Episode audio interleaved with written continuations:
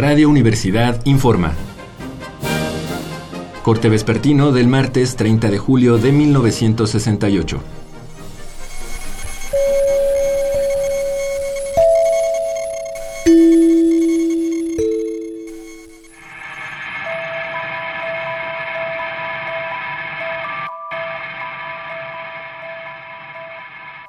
Esta tarde, escuelas, organizaciones y funcionarios manifestaron su postura frente al conflicto que se ha desarrollado en los últimos ocho días entre estudiantes, policías y militares. Tenemos aquí un resumen. Hace unas horas, el presidente de la FENET, José Rosario Cebreros, entregó al regente del Distrito Federal, Corona del Rosal, un pliego petitorio. Las exigencias son, primero, destituir a los jefes de policía y granaderos y a todos los responsables de las tropelías contra estudiantes. Segundo, indemnizar a los estudiantes atacados por granaderos. Tercero, regular la acción de los granaderos. Cuarto, anular fichas de detenidos. Quinto, liberar a los presos e informar sobre los desaparecidos. Y sexto, desalojar escuelas ocupadas por policías y ejército. Corona del Rosal aceptó los puntos cuarto, quinto y sexto. En cuanto a los puntos primero y segundo, refirió que lo someterá a la decisión del presidente de la República.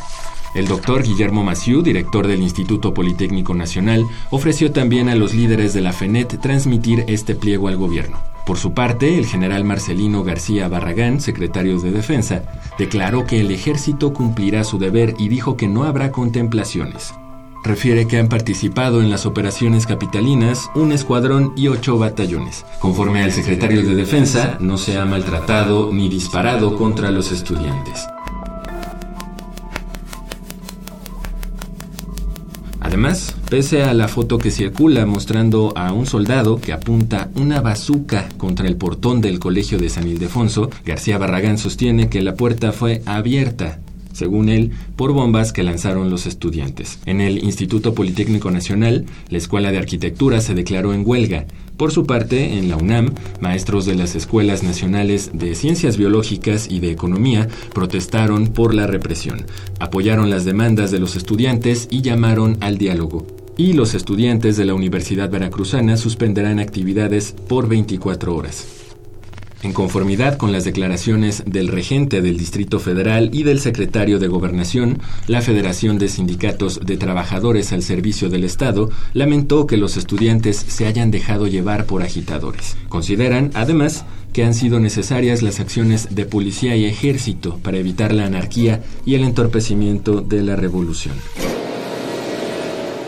Este es el resumen de las declaraciones que se han hecho esta tarde, pero lamentablemente también debemos informarle que en distintas partes de la ciudad siguen produciéndose los enfrentamientos. Poco después del mediodía, granaderos y paracaidistas atacaron y detuvieron a 75 estudiantes en la ciudadela, y servicios especiales detuvo a otros 15 en la preparatoria 5.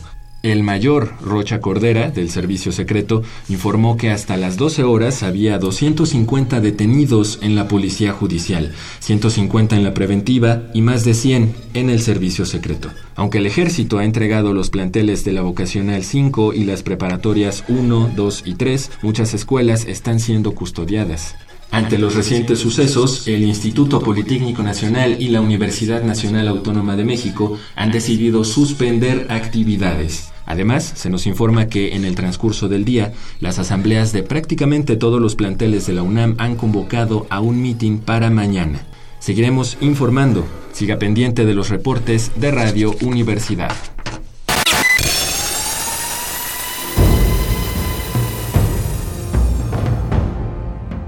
M68.